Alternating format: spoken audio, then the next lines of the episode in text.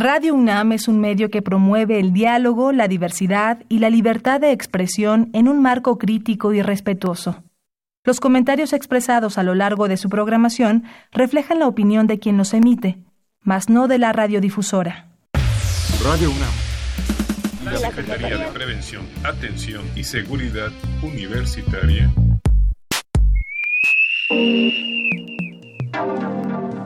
A través de la Dirección General de Atención a la Salud, presentan Confesiones y Confusiones. Un espacio, de, salud para los jóvenes.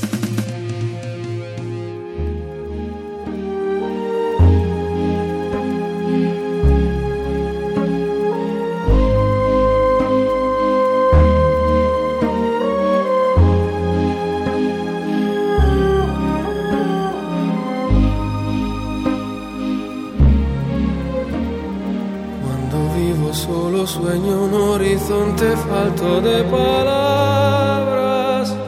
En la sombra y en tres luces todo es negro para mi mirada. Si tú no estás junto a mí, aquí tú en tu mundo buenas tardes y bienvenidos a toda la comunidad universitaria que nos acompaña hoy sábado en este programa de Confesiones y Confusiones. Soy Fernanda Martínez y pues sí, aprovecho, ya estamos terminando casi el mes, pero todavía es tiempo de desearles un muy feliz año y sobre todo porque el tema de esta tarde va a tener muchísimo que ver con estas épocas que ya parece que dejamos atrás pero nos vamos a dar cuenta que desafortunadamente hay cosas que vamos como arrastrando, que no hacemos bien desde el inicio y pues en los próximos meses del año, así como esta cuesta de enero, pues vamos a tener algunos problemitas. Y bueno, ustedes van a decir, comida, los kilos de más. No, eh, hoy vamos a hablar sobre la tenencia responsable de animales de compañía y para eso está con nosotros el equipo de salud ambiental de la Dirección General de Atención a la Salud, a quien saludo con mucho gusto. Está con nosotros la médico veterinario zootecnista Inés Obando Pinto. Inés, bienvenida. Muchísimas gracias, buenas tardes y pues bueno, un fuerte abrazo, que es nuestro primer programa del departamento del año, pues feliz año para todos. Muy bien. Además, los buenos deseos, yo digo que no tienen fecha, ¿no? nos, concentramos en el fin de año, Navidad, pero siempre hay que. Los días. Exactamente. También está aquí con nosotros el médico veterinario zootecnista Roberto Carlos Álvarez Muñoz. Roberto. Hola, ¿qué tal, Fernanda? Buenas tardes, buenas tardes a todos y nuevamente con otro programa, iniciando el año. Así es, con toda la energía además, porque nos encanta estar en este espacio. Y lo voy a dejar al final, doctor. Ahorita van a saber de quién hablamos. Pero están con nosotros también el adiestrador canino Marcos Flores Cervantes. Bienvenido nuevamente. Muchas gracias. Mis mejores deseos para todos ustedes y sobre todo para los radioescuchas. Además hoy van a aprender un montón con ustedes porque ya estaban aquí en plena plática antes del programa y vaya que tienen bastantes puntos que nos vamos a poner todos a, a pensar sobre cómo cuidamos a nuestros animales de compañía, porque no, no solo hablamos de perritos, pero bueno, ahorita iniciaremos con este tema. También está con nosotros el adiestrador canino Jorge López Pérez. Hola, ¿qué tal? Y gracias por la invitación y pues nuevamente desearles también que pasen, bueno, que hayan pasado felices fiestas y pues aquí estamos. Muchas gracias. Y ahora sí, el jefe del Departamento de Salud Ambiental, médico veterinario zootecnista José Juan Mancilla Castillo. Doctor. ¿Qué tal, Fer? Buenos, buenas tardes, compañeros, invitados. Buenas tardes, gracias por, por asistir. Y pues sí, Fer, tenemos un, un tema que lo quisimos poner justamente en esta fecha, justamente al iniciar el año, porque a lo mejor los Reyes Magos en alguna casa tuvieron a bien traer algún animalito. Santa Claus también, es muy dadivoso. Eh, exacto, o, a lo mejor fue consensuado en la, en, la, en la familia, ¿no? Este, la necesidad de tener un, un animalito ahí para, para que los niños se hagan responsables. Pero bueno, Tal vez sí, pero la responsabilidad tiene que ser de todos, ¿no?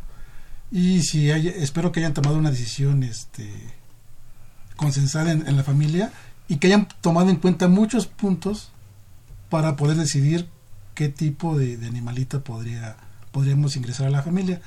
Y por eso, pues bueno, nuestros, nuestros invitados son expertos en este tipo de consejos, puesto que ellos trabajan directamente este, con, con los animales, ¿no? Este, platicamos ahorita, justamente al iniciar, Roberto hacía la acotación, bueno, también habría que educar al, al dueño del, del animalito, ¿no? Sí, y además ahorita ponemos en contexto que Navidad, porque son fechas en donde, como usted dice, generalmente se piensa que es una mascota, es un buen regalo, un animal de compañía. Mm, si no tomamos en cuenta los puntos que vamos a abordar esta tarde, pues probablemente no fue la mejor decisión.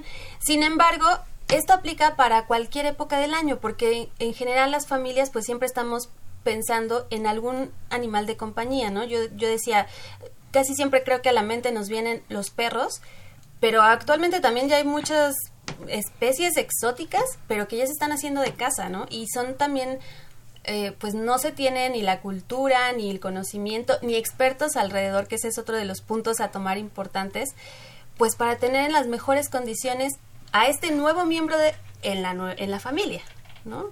Que me gustaría empezar también, ¿quién se debe acoplar a quién? el animal de compañía a la familia o viceversa? Bueno, vamos a empezar que para que exista una buena relación, ambos se tienen que adaptar. Pero nosotros tenemos que entender que somos seres vivos y que a la vez también tenemos la posibilidad ya sea de adoptar, de comprar o de adquirir algún tipo de animal de compañía que va a estar bajo nuestra tutela. Nosotros somos los únicos responsables de salvaguardar lo que es el bienestar animal ejercido, ejercido a través de una tenencia responsable de estos animales. Tenencia responsable.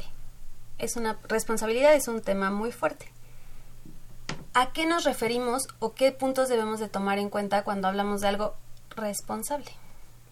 Sobre todo se trata de tener cuidado en el aspecto físico y mental de los animales en cuanto a la relación y la condición de subsistencia y de vivencia con los humanos, es decir, durante su permanencia e inclusive durante su muerte.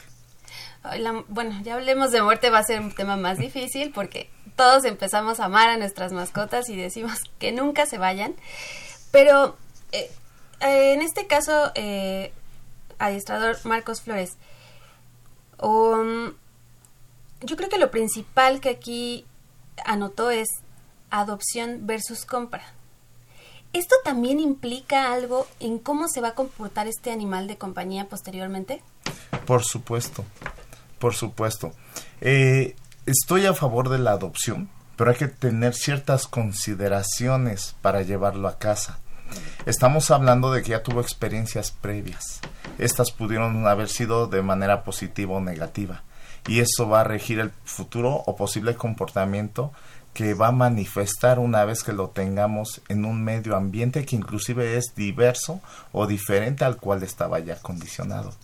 Porque mm, de hecho como que en estos tiempos la adopción se ha puesto digamos entre comillas más de moda porque dicen son perros más agradecidos, eh, tuvieron precisamente estas circunstancias adversas y pues eh, es como una eh, acción para rescatarlos de ese momento. Pero entonces, hay, digamos, ¿qué tendría que pensar el, el futuro dueño al adquirir una, una mascota, un animal de compañía en adopción? Ok, Mira, hoy en día se piensa que por el hecho de que la mascota va mm, la vamos a sacar de la calle y que la vamos a meter a nuestro entorno, esta por obra mágica va a ser súper agradecida y va a tener todos los comportamientos que en teoría deberían de ser. Pero pasa en algunos casos todo lo contrario. Hemos tenido accidentes que nos han llevado a que la gente, lejos de querer adoptar, tenga que comprar porque el perro cuando tú lo compras obviamente tienes un perro que no tiene malos comportamientos y que tú mismo vas moldeando día a día. Cuando tú adoptas, el perro ya tiene ciertos miedos, ciertas agresiones y que tú tienes que ir estudiando. Si no tienes una experiencia previa, puedes tener muchos accidentes. Y en el caso de comprarlo, podríamos decir que de algún modo el dueño ya está cubierto porque hubo alguien que respaldó al perro o lo no crianza porque la crianza viene posterior, pero digamos, estuvo en un entorno un poco más cuidado. Eh, en teoría se supone que la mayoría de criadores han cuidado mucho comportamientos y las razas con el propósito de, si tú quieres un perro, hablemos de un labrador, hablemos de un golden, pues sabemos que son excelentes razas para compañía. Si buscamos algo un poquito más deportivo, que ya hablemos de otras razas un poquito más superiores, pues el criador se supone que ya tiene que tener ese criterio de, de ir buscando o seleccionando lo que el aporte de los drives que necesita. ¿Qué son los drives para eh, aterrizarlo? Nosotros lo generalizamos como el tipo de instintos que necesitamos para el trabajo o la situación a la que lo vamos a llevar. Un ejemplo sería, si yo quiero un perro deportivo, eh, un golden no, no necesariamente me va a servir para un perro de trabajo, porque no va a tener lo necesario. Una, a lo mejor un pastor belga sí lo va a tener. Es decir, que entonces nuestra primera referencia sería saber para qué queremos a este animal de compañía. Exactamente. Y en este momento hablamos de, eh, insisto, no en un contexto de criaderos, lo mencionó, eh, o de una tienda, pero pues con esto de la adopción y que desafortunadamente también existe como un mercado negro, realmente no se sabe qué raza es el perro o si es realmente de una raza pura. Entonces ahí, ¿cómo nos enfrentamos los, los futuros dueños a, a esa situación? Bueno, yo creo que, es importante como ponerlo sobre la mesa, o sea que al momento de que nosotros vamos a adoptar a, algún animal de compañía, o sea, sabemos que si es cachorro, pues bueno, como ellos lo mencionaban, o sea, tienen como menos, mm, pues, conductas inapropiadas y que bueno, tú las vas a ir educando conforme vaya conviviendo contigo. Pero cuando ya están grandes, o sea, es como cualquier humano tiene que saber, igual que si conoces a un chavo de la calle que tienen como ciertas manías o ciertas cosas que sí vas a necesitar de ayuda, ya sea de profesionales como lo son Marcos o Jorge, o simplemente de que tú le tienes que dedicar más tiempo. Y te lo digo porque, bueno, una dueña de unos pacientes, desafortunadamente su perrita murió debido a un tumor de, bueno, le tuvimos que aplicar la eutanasia porque tenía un tumor muy grande en el hígado, se tuvo que tomar la decisión. Ellos obviamente, pues era como su hija, entonces la querían tanto, dejaron pasar un tiempo de duelo, adoptaron a una perrita de la calle, más o menos como de un año, pero ellos se imaginaron que iba a ser idéntica al, a su perrita anterior y obviamente no. O sea, a los dos días que la habían adoptado, la querían regresar. Entonces, también yo creo que es de los humanos que tenemos que saber que no va a ser tan fácil. Pero si le dedicas el tiempo y el amor y todo, o sea, claro, ella como estuvieron trabajando con ella como unos 15 días o tres semanas, porque suponemos que tuvo agresión por algún hombre, porque veía al esposo de la chica y se le iba encima. O sea, con la chica ningún problema, pero con el esposo sí. Pero bueno, ya él se tuvo que ganar la confianza y ya ahorita ya hasta adoptaron una segunda perrita hace como tres semanas. Entonces, pues bueno, es cuestión de tiempo y de saber que algunas veces sí puede ser como fácil el que se adapten si es que no han sufrido como tantas, pues no los han agredido, pero si es que tienen algún trauma, pues nada más hay que trabajar con ellos. Pero pues si estás en la disposición de querer adoptar a, a un animal de compañía, pues nada más es como tener la paciencia y el tiempo y ellos sin problema corrigen, o sea, vuelven como a confiar en las personas, no sé cómo lo llamen en, en este ambiente de adiestramiento, pero bueno, de que corrigen sus, sus comportamientos al momento de que ven que no todos los humanos son iguales, sí, nada más es cuestión de, pues de constancia y de estar ahí con ellos. Y también tener consciente, eh, porque aquí diste como el clavo en muchos puntos, Inés, el tener la paciencia, el amor, la disposición y el tiempo para estar ahí con ellos, apoyarlos, pero también hablamos de una inversión monetaria. Para abordar el tema sobre la tenencia responsable como tal, partiría de una problemática que tenemos en la Ciudad de México y en sus alrededores o a nivel nacional. Una es que tenemos muchos perros en situación de calle.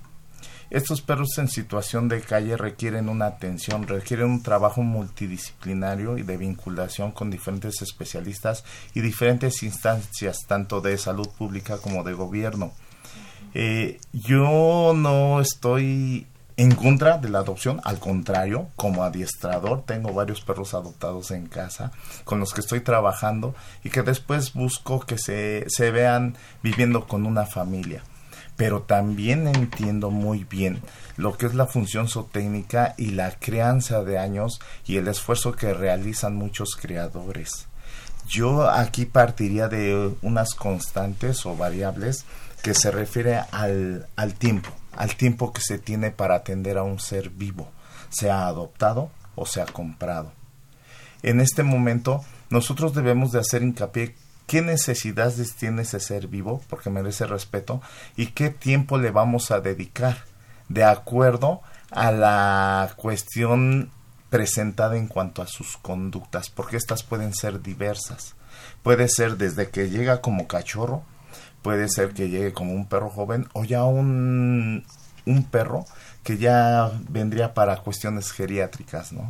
Ambos, en las diferentes etapas, merecen todo el respeto, pero sí se requiere saber qué tiempo se les va a dedicar, cuánto tiempo va a ser de paseo, en qué momento yo voy a hacer que el vínculo o la relación que tiene conmigo como propietario o como tenedor del ejemplar le voy a dedicar para que haya ese bienestar animal. Y que es esta parte precisamente de que son seres vivos. Eh, muchas veces también hay gente que cree que tener un perro es para que esté ladrando y asuste a los posibles ladrones en casa. Y es en lo único que se fija sin pensar en que le va a requerir alimento, eh, que obviamente cuidar qué raza sea, ¿no? Eh, esto de las razas eh, creo que es un tema bastante interesante y porque eh, implica muchos puntos. Y bueno, vamos a ir a una pequeña pausa musical. Les recuerdo que el teléfono en cabina es el 55 55 36 8989, 55 55 36 8989. Y pues si ustedes también tienen cualquier duda, aquí están los adiestradores caninos que nos van a dar más información al respecto para tener una mejor tenencia de nuestros animales de compañía. Regresamos.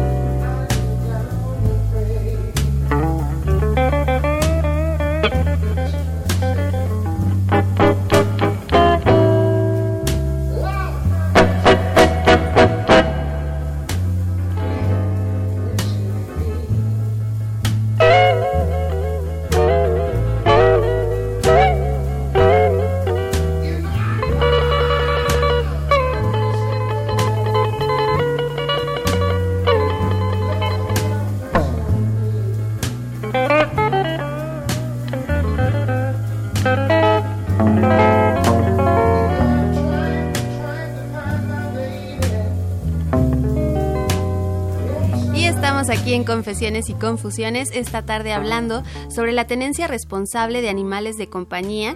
Y bueno, ya les decía al inicio que están con nosotros los adiestradores caninos, Marcos Flores y Jorge López, y por supuesto el equipo del Departamento de Salud Ambiental de la DEGAS.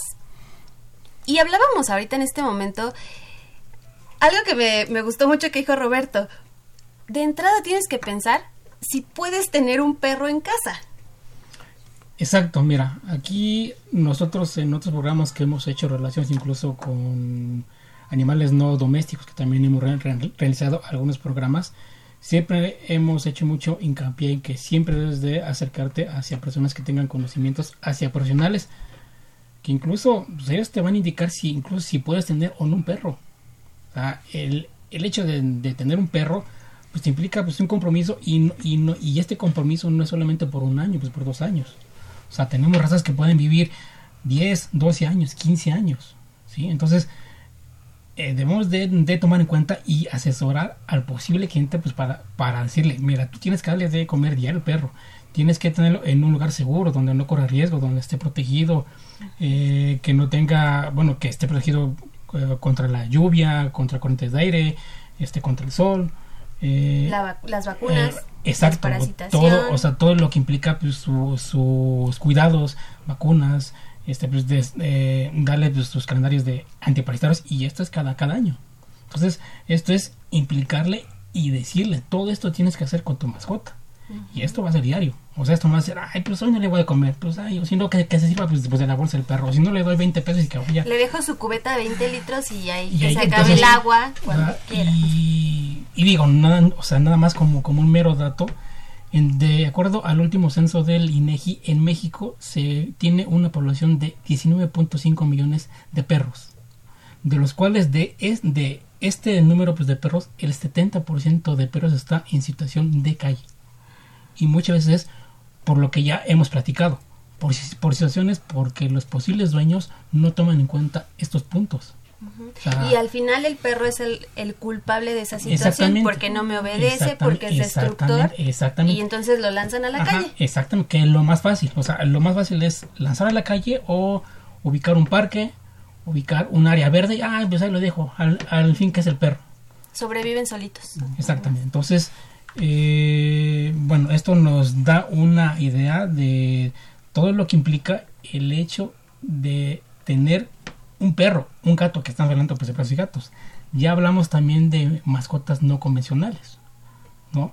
Erizos, iguanas, serpientes, que estas especies también requieren de cuidados también especiales. Por ejemplo, los reptiles pues, requieren de cierta humedad, cierta temperatura, alimentos especiales que, bueno, mucha gente cree con darles zanahorias, lechugas, bueno, ya, ya comió y no. Debemos de tomar en cuenta todos estos puntos, eh, digo, para tomar una elección adecuada. Yo sobre todo ahorita pensaba mucho eh, la vida moderna que estamos viviendo. Eh, son trabajos que ya no es de un horario corto con horario de comida. Normalmente en las oficinas ya nos pasamos la mayor parte de nuestra vida. Eh, si tenemos los días de descanso, pues es para apurarnos con otras, otros pendientes que tengamos y entonces la vida es súper acelerada. Y creo que difícilmente eh, contemplamos que estos animales de compañía es justamente donde tenemos que pensar si en nuestra, o sea, podemos tener un amor desmedido o que como desde chiquito tuve un perrito, pues ahora tengo que tener otro perrito, ¿no? Pero entonces tu vida diaria, tu vida cotidiana, te va a dar la posibilidad de cuidarlo como requiere. Y entonces volvemos al punto, ¿no? Si no es así, ah, pues es que el perro no se adaptó a mí. El perro tiene la culpa. Y en ese momento no, no son la primera instancia ustedes con los que se acercan, ¿o sí? Los, con los adiestradores. No, por supuesto que no. De hecho, de hecho todos este siguen consejos de diferentes fuentes, pero en México tenemos una, por decirlo, cualidad de no acudir a los especialistas. Pasa lo mismo con los médicos veterinarios o tecnistas. Uh -huh. es, no llevamos a nuestro perro para que realmente haga un diagnóstico o valoración de ese ejemplar y, y, lo aborde en la medicina inclusive preventiva. No estamos acostumbrados a seguir un plan de vacunación de nuestros ejemplares. Uh -huh. ¿Por qué? Porque más valorizamos las, la profesionalización al servicio de los animales de compañía. Si, cuando nosotros entendamos que los médicos veterinarios son los salvaguardas del bienestar animal, entonces vamos a entender que tenemos que tomar diferentes consideraciones para esa tenencia responsable que se traduce en el bienestar animal. Entonces estoy acudan, acudiendo al especialista.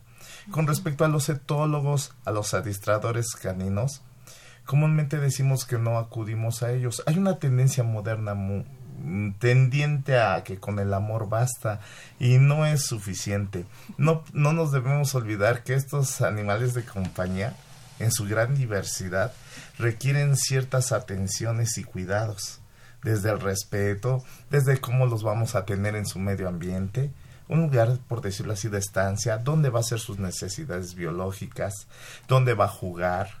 Entonces, desde ahí nos hace falta una... adolecemos de una gran cultura y por ende educación de, de, una verdadera tendencia responsable hacia las mascotas. Por eso en un inicio yo comentaba que era, había una problemática donde se requería la intervención de especialistas y de las diferentes instancias de gobierno. ¿A qué se refiere esto? A ir a, las escuelas desde el nivel básico hasta el nivel superior y hablar de lo que es la tenencia responsable, hacerles entender lo que es el respeto hacia las diferentes especies que conviven con el ser humano, porque no hay que olvidar que esa relación es importante y ha sido desde los albores de, la historia. Y por ejemplo aquí, eh, volviendo un poco también a esto que hablábamos al inicio, que se dan como regalos, las mascotas. Y los papás dicen, pues es que el niño tiene que aprender pequeño a hacerse cargo de alguien más. ¿Qué tan cierto o, qué tanto implicaría desde esta visión, obviamente más eh, de ustedes que tienen la experiencia, qué tanto aplica este dicho? Que efectivamente un niño se va a ser responsable de un, un perrito, que, que los papás eligieron además porque les gustó. Bueno, en ese sentido, yo te diría que sí es muy común el, el regalo al pequeño, sin ponerte a pensar el tamaño del perro, en el tipo de comportamiento que éste va a tener a futuro y que desafortunadamente los accidentes que va a causar con el niño. De ahí también viene una problemática del abandono, porque el perro ya, ya no es lo que yo esperaba y mi niño no le puso la atención que debía porque ahora ya están más enfrascados en una tecnología que en tener un perro. Porque al final de cuentas el deseo de tener el perro fue más del padre que del niño. Y yo dije, pues toma, te lo doy y pasan los meses, el perro creció, ya me lo tiró, ya me lo mordió y ya viene la parte donde ahorita mencionaban de el por qué ya acuden a nosotros. No acuden en un inicio, acuden ya cuando está el problema demasiado grande o cuando ya te dicen, ¿sabes qué? Ya mordió. Pero no sé qué sucedió. El perro llegó bien, ni siquiera eh, mostraba signos de ser agresivo. Simplemente un día mordió a mi niño. ¿Qué podemos hacer? En muchos casos, pues lo ayudas, pero en otros casos también viene la parte donde te van a dejar, a dejar al perro y se olvidan de él. Y en ese momento, pues nosotros, ¿qué podemos hacer? Pues rehabilitarlo y darlo en adopción. Y a veces es también la trampa porque también van y solo simplemente te lo dejan, como pasa en algunos casos, como con ellos, con los veterinarios. Sí, entonces por eso la importancia, como mencionaba el administrador eh, Marcos Flores, que desde un inicio también ustedes sean parte de ese equipo multidisciplinario para eh, precisamente generar desde un inicio la tenencia responsable de, esta, de este animal. Sí, de, hecho, eh, para nosotros es importante que se generen programas desde que el perro llega a tu casa, primero la salud, ¿no? Una vez que tenemos un perro sano, que sabemos qué tipo de comportamientos debemos de tener como dueños, qué comportamiento yo le tengo que transmitir a los niños para que estos también sepan cómo generar ese buen vínculo que al final durante todos los años que me va a acompañar mi mascota pues va a ser sano y que no me va a generar un problema. Mencionabas tú un proceso de quién se tiene que adaptar a quién desafortunadamente ya vivimos en un medio donde tenemos que andar a las prisas, donde el perro desafortunadamente no va a tener el tiempo que debería tener. A veces les damos solamente eh, la responsabilidad de contratar paseadores o entrenadores, pero ellos son de trabajo de una hora. Realmente no es el tiempo necesario o el adecuado, pero tratamos de adaptar a los perros a nuestro tiempo. Entonces realmente esa es la parte también que tenemos que pensar bastante bien. Si él se va a adaptar a, esos, a ese tipo de vida, si realmente tiene lo necesario, ¿no? Sí, también como parte de esta, eh, pues estas nuevas formas de vida, me pongo a pensar que ya cada vez la gente vive más en departamentos y muy pequeños y aún así, pues el, el, gusto probablemente gana por tener un perro de raza grande, por ejemplo. Y dicen, bueno, sí lo saco a pasear, este, una hora en la noche cuando llego o en la mañana. Pero realmente no es lo único que debemos, o sea, insistimos mucho en esto precisamente de, de los puntos que hay que tomar en cuenta porque precisamente es como generar esa cultura de una tenencia responsable. Insisto, creo que a veces es voy lo compro porque me gustó, pero nunca se, de verdad uno no se pone a pensar todo lo que va a implicar y entonces cuando viene, es que hay que llevarlo al veterinario, es que esta, este alimento no le cayó bien, tienes que comprar especial. Y entonces dicen, ay no, pues ya, o sea, el perro me está generando más problemas, mm, ya hay que se quede a ver cómo funciona el solito, ¿no? Entonces, bueno, insisto, o vuelvo como a este, este ejemplo de de los espacios tan reducidos también en los que actualmente se da la vida cotidiana. Y las mascotas nuevamente son las que pues están sufriendo un poco contra quizás hasta su misma naturaleza. Por supuesto, respecto al tamaño de los ejemplares, puesto que ya vivimos en, en el concepto de casas de, de interés social, donde eh, son departamentos, nos hemos ido por, por modas inclusive. Eh, tomamos un perro pequeño, pero no nos informamos sobre el comportamiento de ese ejemplar, sea de raza o no. En el caso de los de raza, tendríamos que considerar la función zootécnica. ¿Para qué fueron criados ese tipo de perros? Y muchas veces su grado de actividad nos satura. Nos satura, nos harta y terminamos no dándole las actividades ni la atención ni el tiempo requeridos y son perros que pueden llegar a ser abandonados. Si estamos hablando de un perro mestizo adoptado, hablamos de las experiencias previas. Hay que considerar los estadios de la edad, ¿no? Y del desarrollo de los ejemplares, para que en un momento dado nosotros pudiésemos, cuando menos, pedir un consejo y saber por qué lo estamos llevando a casa. Hay veces que tenemos un alto contenido emocional y pensamos que solo dándole amor a un perro, este va a ser viable de tener una plena convivencia con nosotros. Es muy cierto que hay que dotarles de, de, amor, de cariño, de, lo decía bien el doctor eh, en una charla. Sin embargo, hay una serie de requisitos y necesidades que tenemos que evaluar para que realmente se pueda dar esa plenitud en la relación y que estos perros pues realmente sean compañeros idóneos. Muchas veces adquirimos razas por moda o, perros mestizos pensando en la película que vimos, ¿sí? O en ejemplos que no son muy serviciales para la adquisición de determinados ejemplares o de animales de compañía. Entonces, yo invitaría a nuestros radioescuchas a que se informen, que lean, que vean videos, que se acerquen a un médico veterinario o tecnista, un etólogo, un adiestrador, al mismo creador o a quien los tenga bajo su tutela y custodia cuando estamos hablando de perros que se van a dar en adopción. Sería importante para, para un servidor que haya un diagnóstico previo. Sería importante que, que hablemos de, de las observaciones que hay respecto a la conducta del perro si estamos hablando de, perros este, en adopción. Si vamos a, ir ante un creador profesional, comúnmente él ya sigue un procedimiento, pero nos puede hablar del temperamento, del carácter y de los cuidados que requiere ese ejemplar. Si no, entonces solo nos estamos llenando de algo, de un ser, el cual no vamos a comprender y que posteriormente nos va a generar un problema y nosotros sobre todo a él, porque estamos abandonando sus propios requerimientos naturales de subsistencia y de vida. Pues esta relación tan importante que tenemos con nuestros animales de compañía, vamos a reflexionarlo un poquito, vamos a una pausa musical y regresamos aquí a Confesiones y Confusiones.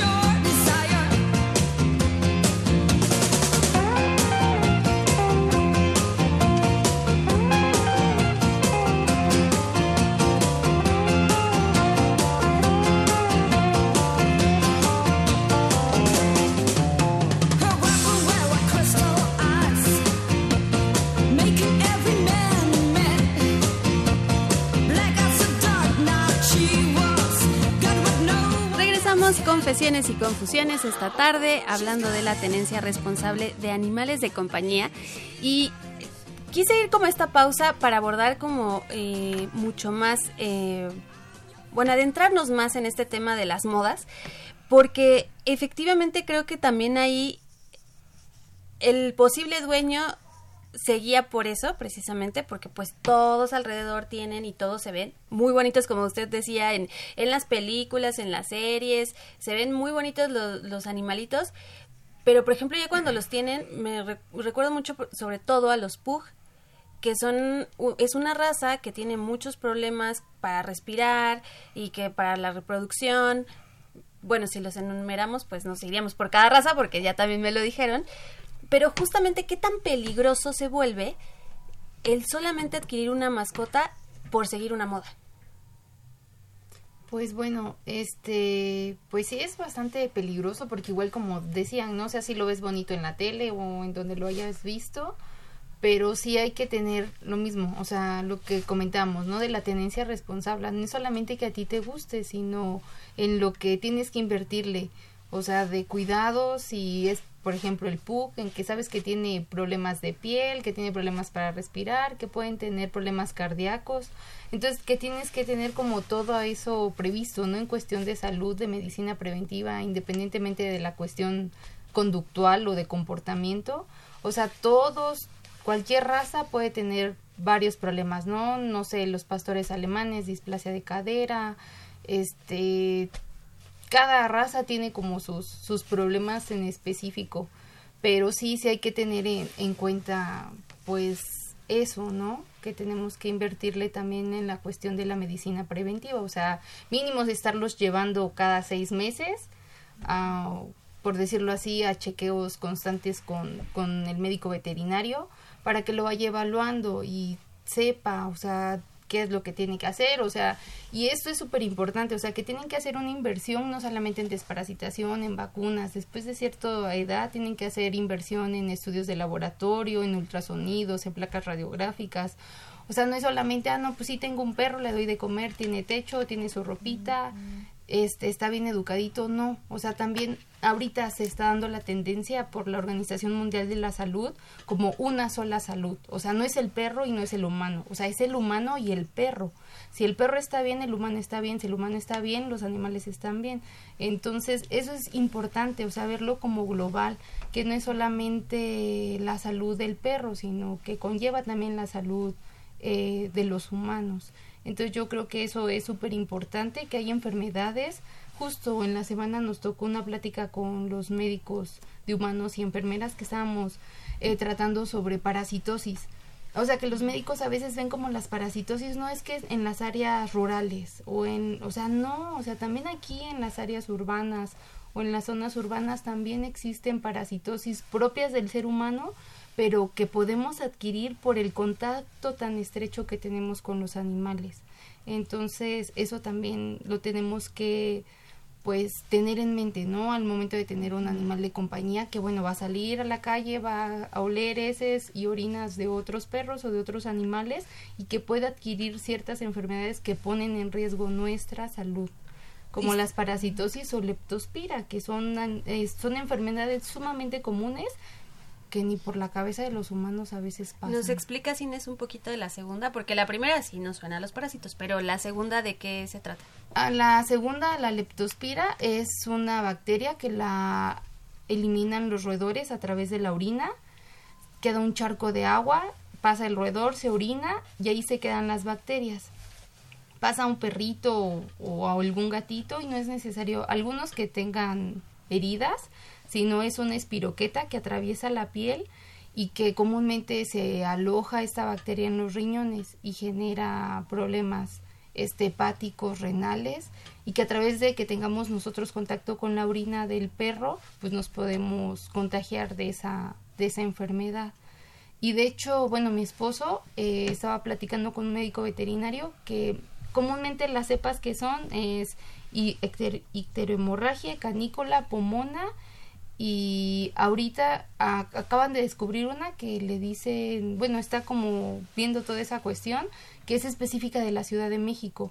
Entonces, o sea, todas las demás son como a nivel mundial, pero ya identificaron a una cepa es exclusiva de aquí de la Ciudad de México. Entonces, pues bueno, hay que tener muchísimo cuidado. Sí, creo que este es un punto bien importante porque a veces también creo que se se dice, bueno, no lo tengo que llevar tan frecuente al veterinario o ni siquiera busco una, un adiestrador o no lo pienso porque es un perro de casa porque está aquí cuidado, porque no hay como otros, no incluso no no, sale del departamento, con otros perros. Pero eso también es una necesidad porque si bien no es un perro callejero, como dices, puede tener el contacto incluso con salir, o sea, sale a caminar allí en su propia calle y está expuesto a muchos eh, o en tu propia casa si no tienes un buen control de fauna nociva llega el roedor o la rata el ratoncito o la rata y ya te, te contagió. Entonces sí hay que tener muchísimo cuidado. Sí creo que bueno eh, el adiestrador Marcos Flores lo veo muy inquieto. Ah, lo que pasa es que me proyecté. Eh, la información que están dando los médicos veterinarios la doctora Inés es por demás interesante Hace tiempo, unos tres semanas, eh, adoptamos un cachorro. Lo llevamos a casa y tenía cuatro tipos de parásitos. Por lo cual, si no hubiésemos tomado las medidas pertinentes y bajo supervisión del especialista que es el médico veterinario, hubiese metido un problema a casa, porque tengo nueve perros más. Cuando llevo este ejemplar lo tenemos en cuarentena y ahora bueno, ya le hacen los estudios pertinentes y el perrito ya recibió hasta su primer vacuna. Esto es muy importante. Nosotros como, como propietarios o tenedores de mascotas metemos un perro y no sabemos la, las posibles consecuencias que hay de un acto de bondad para lo que hay o los otros animales que, que cohabitan ahí, inclusive para el ser humano. Entonces yo creo que es muy interesante esto que nos están manifestando porque esto puede representar, dijimos que había una problemática inclusive de salud pública, ¿no? Y esto pasa en, en los parques, pasa en los tiraderos de basura, cuando vemos perros en condición de calle, romper los paquetes donde, o las bolsas donde se contienen cierto, ciertos químicos o cierta calidad, por no decir cualidad de la basura que está ahí, y cómo puede proliferar esta, esta situación, ¿no? Entonces, sí es, sí es de tomar conciencia, sí es de darles ese, ese bienestar que se, que se debe garantizar, porque nosotros somos en este momento los salvaguardas, ¿no? Si adoptamos, y compramos, si, si es un regalo, nosotros tenemos esa responsabilidad y tenemos que cumplir con ella.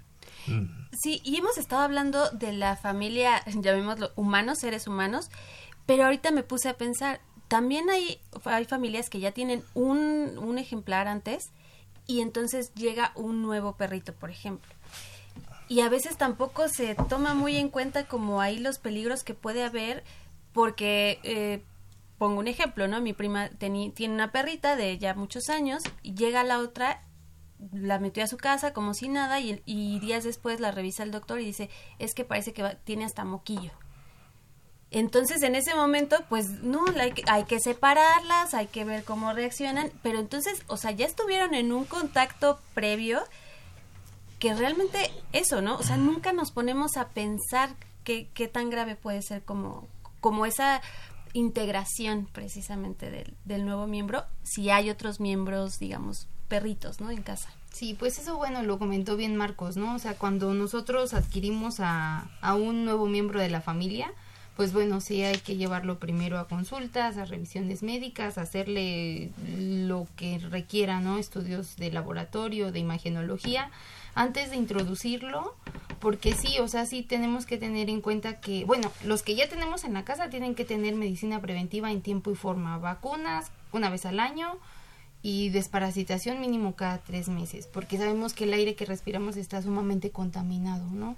Que respiramos materia fecal de indigentes humanos y de perritos que están en, o animales, perritos gatos en la casa tenemos ahora hasta cacomixles, entonces bueno, ya no sabemos ni qué respiramos. Entonces bueno, también ahí puede ser ahí un factor de riesgo. Entonces siempre, o sea, con las medidas de higiene, de tenerlo en un lugar limpio, igual manejarlo con guantes y ya, o sea, que termine su tratamiento y su cuarentena y ya una vez que esté bien, pues bueno, pasar a que vayan conviviendo.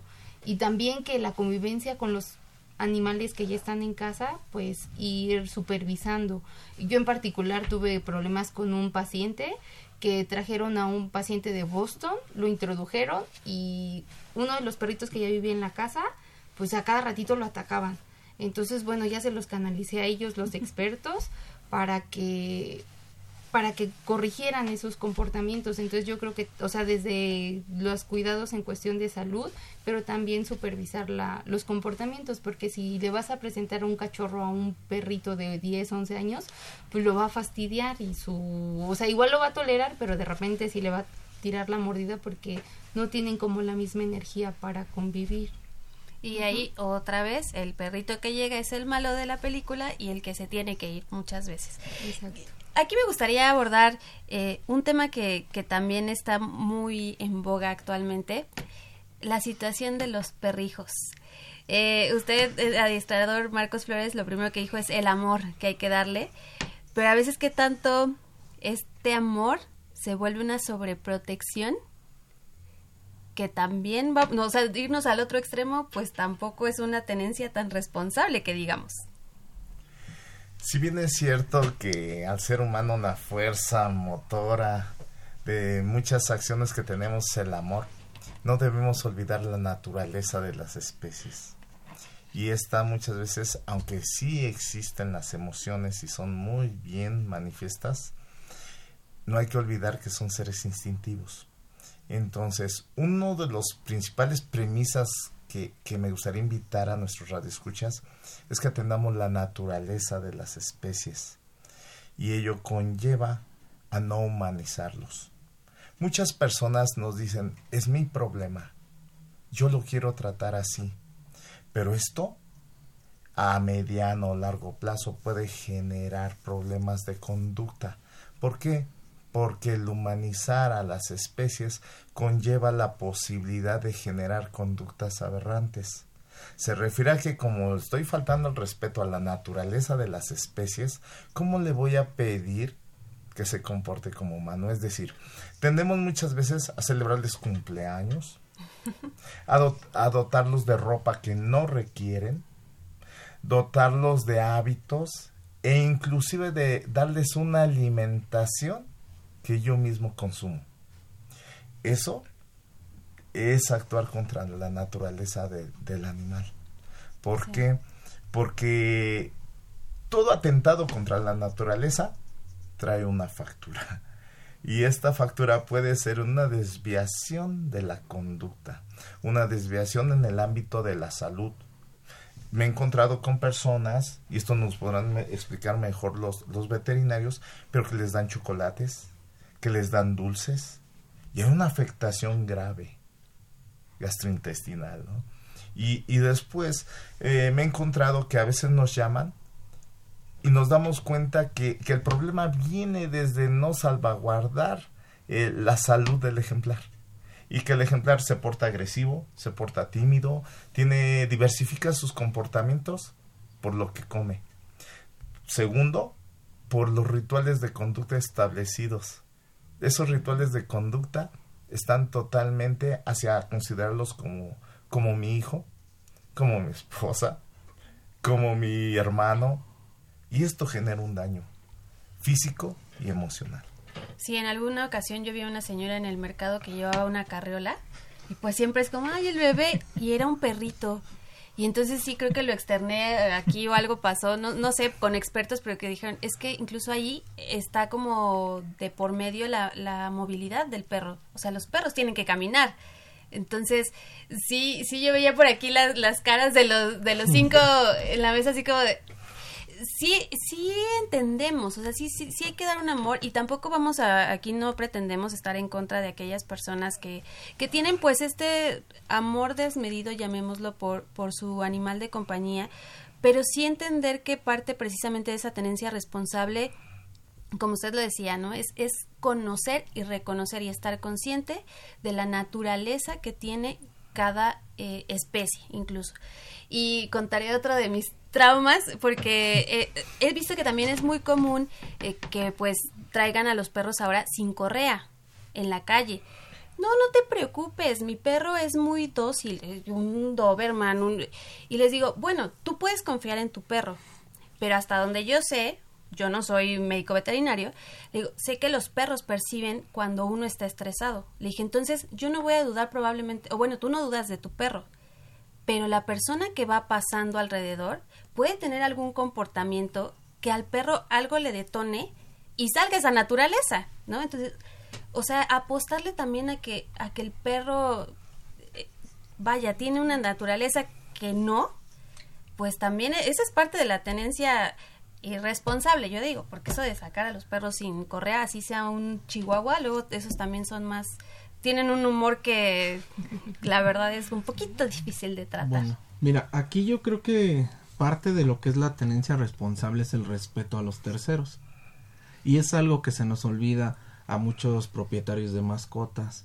Que es muy cierto que yo amo a mi perro, que mi Rottweiler me encanta, pero que sí, va a haber una persona que posiblemente porque mi perro se acerque, pueda gritar, pueda tener miedo o hasta correr. Y en ese momento mi perro pueda decir, ¿por qué está corriendo? Tengo esa necesidad de morderlo porque está huyendo. Entonces yo tengo que tener su correa. Debo de saber de qué manera voy a controlar a mi perro.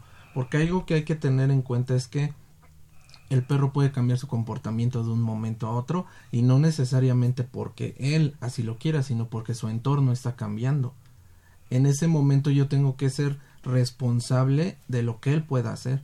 Ahora, también sabemos que los perros que la gente trae sueltos, no todos son la buena onda, no todos son los, los perritos que el dueño considera, a veces son muy molestones y mi perro no tiene por qué tolerarlos. Por eso precisamente se enmarca estas nuevas también lo que hoy llamamos como la ley de bienestar animal, ¿no? que ya nos marca que tiene que traer correa, que tiene que traer bozal. No siempre es por capricho de, de algunos que dijeron vamos a hacer esto porque sí, sino por seguridad de todos.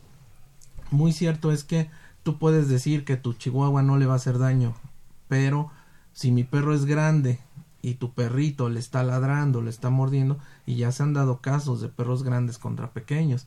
Ahora hay una situación en parques donde te dicen aquí en esta área tú puedes soltar a tu perro, pero desafortunadamente cinco son buena onda, dos son los mala onda y han pasado los accidentes que ya conocemos porque se han viralizado esos videos donde el husky mató creo que fue un pomerania y en un área de esas, ¿no? Donde te dice el letrerito, aquí puedes soltar a tu perro, pero si yo estoy consciente de que mi perro no es tan buena onda, ¿por qué lo suelto?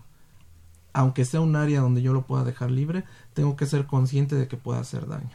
Incluso, como ya lo habíamos comentado aquí en algún otro otra emisión precisamente con ustedes, pues el tema está de la rabia, ¿no? Si los nuestro perrito no está desparasitado o no está vacunado contra la rabia, pues en un espacio en donde ya vemos es público porque hay otros otros perritos, pues también se ponen en riesgo y ese es otro de los puntos que hay que tomar en cuenta, desde luego. Y pues ya estamos llegando a esta parte final del programa. Mm, no me gustaría que nos despidiéramos sin antes, de manera muy puntual, muy breve, los adiestradores Jorge López y Marcos Flores nos dijeran estos puntos que son básicos para que desde un inicio eh, pues tengamos esta tenencia responsable. Bueno, en un inicio, primero respetar la naturaleza de los animales de compañía evaluar realmente para qué los quiero, cómo voy a garantizar que esos perros reciban alimento, que no tengan estrés y que puedan expresar un libre comportamiento de acuerdo a su naturaleza. Eso deviene de las libertades. Entonces, si nosotros somos cuidadosos de esas libertades y buscamos educarnos como un pueblo que convive con otras especies, creo que vamos a avanzar mucho cuando logremos tomar conciencia y podamos ir a diferentes instancias y, educar, entonces creo que esa es la fuente, porque muchas veces sobramos por, ignorancia. o desconocimiento de las cosas. Muchas personas nada más opinamos de manera emocional. Vamos a, llenarnos de bases científicas y entonces creo que podemos hacer una mejor comunidad de convivencia con, con los animales de compañía. Y yo creo que si optamos por una cultura de prevención tanto en el ámbito de la salud y comportamiento, nos vamos a evitar gastos futuros innecesarios. Siempre en México como que ya tenemos eso de que hasta que el perro está muy muy enfermo, hasta que el perro necesita una estética que ya tiene nudos muy muy intensos o hasta que el perro ya tiene un comportamiento muy muy malo. Muy raro es aquella persona que realmente tiene esa cultura de prevención y yo creo que si la tenemos nos vamos a evitar muchos problemas a futuro. Adiestradores caninos Marcos Flores Cervantes y Jorge López Pérez, muchas gracias por todo lo que nos compartieron esta tarde. Y ¿Dónde los encontramos? O la gente que quiera consultarles más. Bueno, nuestra página de Facebook es Working Dogs Club Academy. Ahí pueden solicitar cualquier cosa, información e incluso horarios y todo. Perfecto. También en nuestro, nuestra página de Facebook, como Confesiones y Confusiones, ahí nos pueden también pedir los datos y con mucho gusto se los compartimos. Médicos veterinarios o tecnistas, Inés Obando, Roberto Carlos Álvarez y José Juan Mancilla, muchísimas gracias por haber estado esta tarde aquí con nosotros. Soy Fernanda Martínez, un gusto haber podido estar con ustedes esta tarde de Confesiones y Confusiones y recuerden que tenemos una cita el próximo sábado en punto de las 5 de la tarde. Disfruten su fin de semana. Hasta la próxima.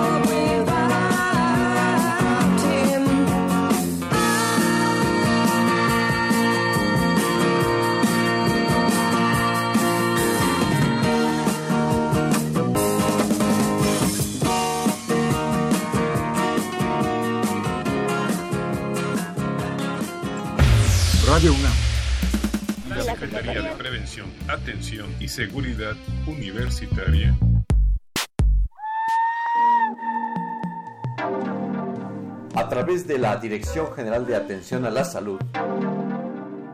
Presentaron. Confesiones y confusiones. Un espacio de salud para los jóvenes.